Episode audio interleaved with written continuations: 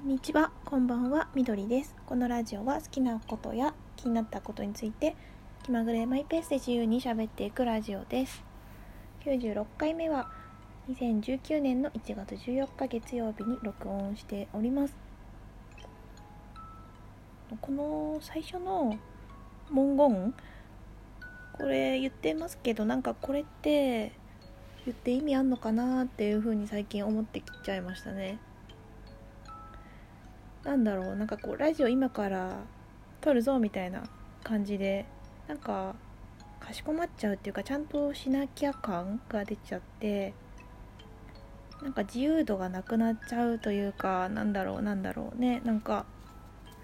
気をつけれみたいな感じのと同じような効果をもたらしてしまう感じ。なんだろううまく言えないんですけど。なんかどうなんだろうな。疑問ですね。なんかかといってそれに変わるなんかいいのがもう思いつかないし。うんあのー、あれですね。なんだろう。23分ぐらい喋れることって結構あるんですけど12分ってなるとちょっと大変。なんかいろいろ調べたりしないと成立しなかったりとかうん、別にだからあの違う話題でもいいんですけどね。うまくつなげられないっていうか。あとそうなんか最近ちょっと一人で喋ってるのはだんだん辛くなってきて限界っていうかその目の前にね聞いてくれる人がいたらいいんですけどね。相づちをただ打ってくれるとか。相づちすらなくてもいいかもしんないしただ生身の人間が目の前にいて喋ってる感じで話したいなみたいな。うんなんかないや人間じゃなくてもいいかもなペットとかでもね。なんかね自信がないんですよね。であと反対意見とかも言ってほしい感じがあるし。なんか話したいことがあって自分の意見をすごく言いたいテーマがあこれっていうのがあって話す時はいいんですけどそうじゃなくてフリートークの時とか。でなんかねもうふわっとした感じの時はなんかやっぱりね一人だとね心もとないっていうか自信がないっていうかなんかこうわかんないですよね。すごい寒い空気流れてるなみたいな。自分でもなんかこう苦し紛れに言葉を出してる感じが今この今でもなんか自覚があるしそうなんですよね。そう去年のなんかそう年末に今年始めたことみたいなトークあげたんですけどすごい大事なことをね入れ忘れててツイキャスとスイッチのこと。そうそう2018年のね後半はほとんどスイッチのことで頭いっぱいだったしツイキャスをねツイキャスねなんか皆さんやってくださっててすごい遊びに行くの楽しいんですけどか自分も9月ぐらいに結構やっててでそれ以降やってないみたいな感じなんですよね。なんかレスポンスその場でもらえていいですよね。なんかこう会話してる感じになりますし同時に複数の人とこうなんかコミュニケーションが取れる感じとかあとみんながその関係ない話とかでそのねコメント欄でわちゃわちゃする感じとかもなんか楽しくて温かくていいなって感じだったんですけど。だラジオトーク一人でやってる人は特にそこに魅力を感じるんじゃないかなって思うんですよね。まあでも話すことはねそんなにないっていうか内容がねないからやりたいんですけどこう誰が聞いても大丈夫なのってあんまりないのかなって思って。困って困ってる 困ってはないな。うん。ツイキャスね。でなんかねなんか髪の毛の巻き方が分かんないっていうかそのヘアアイロンの使い方を教えてほしくてそれをやろうかなと思ったけどちょっとね動画、ね、髪の毛だけ映すっていうの難しいから無理だなと思っていろいろねなんか折り紙とか考えたりしてましたけど、うん、結局やってないっていうかあのあれなんか固定するのとか結構機材とかあのパソコンがないから結構難しいんですよね。自分スマホだけでやろうってなると。そうあとスイッチね。スイッチもうねあのまあそのゲーム機を買うっていうことがまず超レアなんですよね。スマブラの発売がなかったら多分買ってなかったと思うしスプラトゥーンもやってなかったと思うんですよ。だから9月8月末ぐらいにスプラトゥーン買って今もスマブラのね優先ができないからその払い制なのか分かんないけどスプラトゥーンばっかやっててそのねイカちゃんの割合が高いですね。まあまあすごくゲーム面白いゲームですしみんなやってほしい。ね。あのね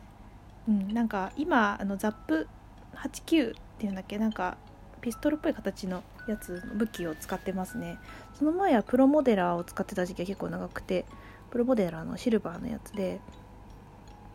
なんかカーリングボムピッチャーがすごく好きだったんですよね。こうスペシャルの四方八方にカーリングボム投げるみたいなあのスペシャルがすごい好きで。で塗り性能も高いしっていうプロモデラー使ってるんですけどちょっとちょっとやられがちキルされがちだったんで。でザップに変えたら射程もねあるし塗りもそこそこありつつあの打ち負けないあの結構倒せる率も上がったし良かったんですよね。でやっぱねマルチミサイルがねいいいいですよね。あのマルチミサイルあの遠くの敵にもね攻撃できるしあの相手の位置が分かるっていうのがすごい大事でなんかスコープでで絶対どこにいるか分かるじゃないですか。だからそれによって自分立ち回りを考えられるしどこを塗ればいいか分かるし、うん、ミサイル使ってるでも使ってるプレイヤー多いですよね。大体スペシャルがミサイルの人すごい多いなって思ってとそのサブもロボットモブで追跡型なんで相手がそこに相手がいるのかいないのかとかどっちの方向にいるのかっていうのが分かるからそこでどう動けばいいかっていうのが分かるから、うん、すごいいいですね。うん、ザップずっとザップですねもう。ザップ歴が一番長いかもしれない。使いやすい。うん。あとスプラトゥーンは本当にあのステージによって得意不得意が分かれるんで自分のあの得意なステージじゃないとちょっとね動きがあの限られてくるし、まあ、武器との相性もあると思うんですけどなんだっけな。あの私はあのバッテラストリートとかガンガゼなんとか野外音楽堂みたいなやつとかが好きですね。なんだろう。何がいいのかはちょっと説明うまく言えないんですけど。あのここの場所に入ったら相手の陣地のここまで入れるみたいなところをちゃんとこう見つけてからやるとね全然違いますしね。うん。ステージにだいぶ左右されるんだなと思って。ほとんどあの縄張りしかやらないんですけど縄張り縄張りいいな。なんか塗る塗ることが大事なんですよ。だからキルをいくらしたとしても勝てるわけじゃないし塗りをねちゃんとやるっていうところがすごいやっぱそういうゲームってあんまりないと思うんで楽しいですよね。なんかサーモンランをやってる人結構いると思うんですけど私もちょっとやったんだけど協力プレイがいいですよね。ただそのなんか単純にステージの雰囲気が怖くてあんまりこうやろうってならないんですよ。ちょっと薄暗いじゃないですか。薄暗いしなんかどっから来るか分かんないでちょちょっとホラー要素があると私は思っててそれ苦手なんでできないんですよね。誰か一緒にいたらできるかもしんないけどちょちょっとこう薄暗いこうなんだろう。ビジュアルがなんかステージが薄暗いのがちょっと気になるっていうね。そこでできないんですよね。そうそうそう。そんな感じで2018年ねツイキャスとスイッチを言い忘れてたなと思って補足しました。最近ラジオトークをね溜まってて聞くスピードがすごい遅くなっててなんでかっていうとそのポッドキャストにラジオトーク登録したついでになんかいろいろ聞いてみたんですけどすごいね好きな番組があってそっちを聞いてたらラジオトークも1週間遅れぐらいになっちゃってなんか追いかけている感じですね今。あの最新のやつ全然聞けてない感じなんですよね。どんぐり FM さんっていうね番組がねすごい好きですね。あとなんか美脚美脚と三つ編みのときめく放送局だった。かなそれも今はやってなくて終わっちゃったみたいなんですけど2人組で話されてる感じですよねでどんぐり FM さんも男性お二人組でなんかあのウェブメディアのお話とか IT 関係のことが多いですよね。あの最新のガジェットとかまあ新しいサービスとかとかそのライターさんとかブログ書いてる人とかが聞きそうな感じなんですけど、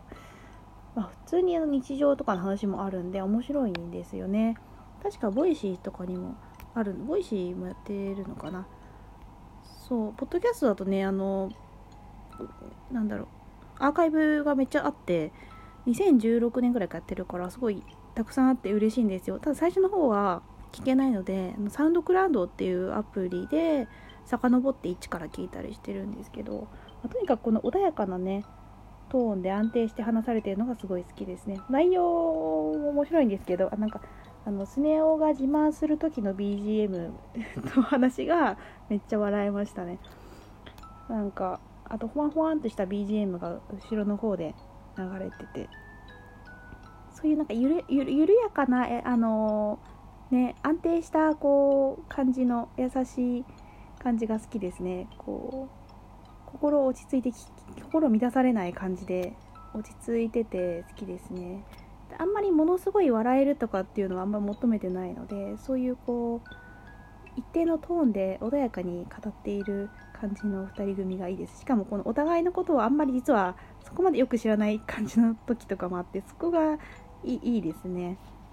そうそう。多分内容より雰囲気が好きでね聞いてるんだと思うんですけど。ねすごいくすっと笑えたり すごいちあの得る情報が多いです。でも情報をこうどう使うかっていうのは自分次第なんですけどすごいねあの最新の情報とかがね分かったりしていいかもしれない。すごいなんかそのどんぐり FM さんにハマってラジオトークちょっとあ聞くの遅くなってますね。はい聞いてくださってありがとうございました。